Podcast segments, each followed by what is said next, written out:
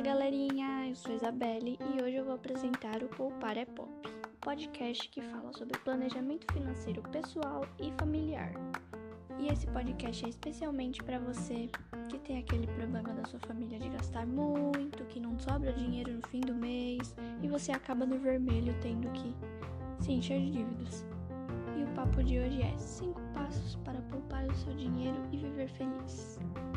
O primeiro passo é fazer uma lista com a remuneração mensal da sua família, ou seja, todo o salário que sua família recebe, seu irmão, seu tio, quem mora com você recebe, você coloca nessa lista. Logo depois você coloca os gastos fixos que são aluguel, mensalidade escolar, faculdade, que no caso são valores que não tem muita variação de acordo com os meses. Logo em seguida, você pode listar os gastos variáveis, que no caso são despesas, contas, o valor do seu transporte, que são valores que podem variar muito de mês para mês porque as coisas aumentam, como todo mundo sabe. Ah, vale lembrar também que você pode listar os gastos emergenciais, que são a questão de remédio, material de trabalho, coisas do tipo que você pode ter que comprar em algum imprevisto num futuro. E o segundo passo é: faça um orçamento doméstico visando os próximos meses. Nesse passo, você precisará fazer uma lista de todos os valores que você pretende gastar no próximo mês.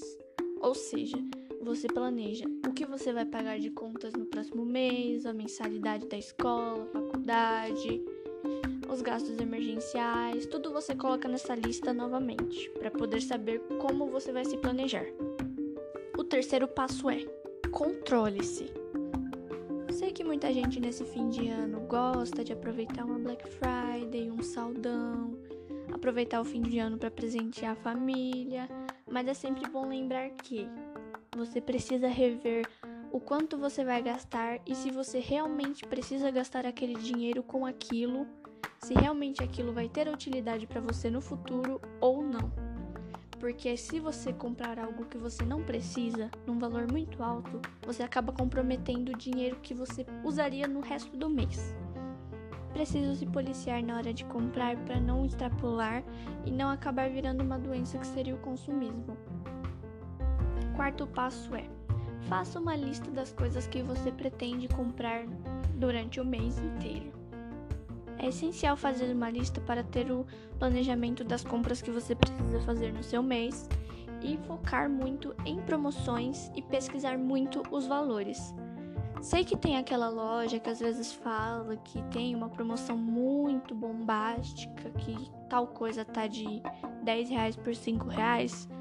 Só que muitas vezes esse valor não é o menor de todos. Você pode achar o mesmo produto com um valor muito menor em outra loja se você pesquisar. Vale lembrar disso. Ah, você pode economizar também começando pela sua casa. Ah, Isabelle, mas de que forma? Sabe aquele banho demorado seu de 15, 20 minutos, que muitas vezes nem é um só por dia? Você pode reduzir o tempo dele, reduzir a água, desligar a torneira quando estiver escovando os dentes, comida de fora para comer dentro da sua casa, que reduz muito no orçamento. E por assim vai, são pequenos passos que fazem uma grande diferença no fim das contas. E o quinto e último passo, só que não menos importante, é investir seu dinheiro em aplicações com bom rendimento anual. Atualmente, o mais famoso deles é a poupança. Só que, como muita gente sabe, a poupança não é a que rende mais não é a que dá um retorno melhor para o seu dinheiro. Sendo assim, existem vários outros que você pode investir que vai dar um bom retorno mensal e anual. Estão entre eles o CDB, Tesouro Direto e até mesmo investir na bolsa de valores. Mas se atente, para investir na bolsa de valores você precisa de muito estudo sobre o assunto para não perder seu dinheiro. E é isso, galerinha. Poupem o dinheiro de vocês e até mais. Tchau!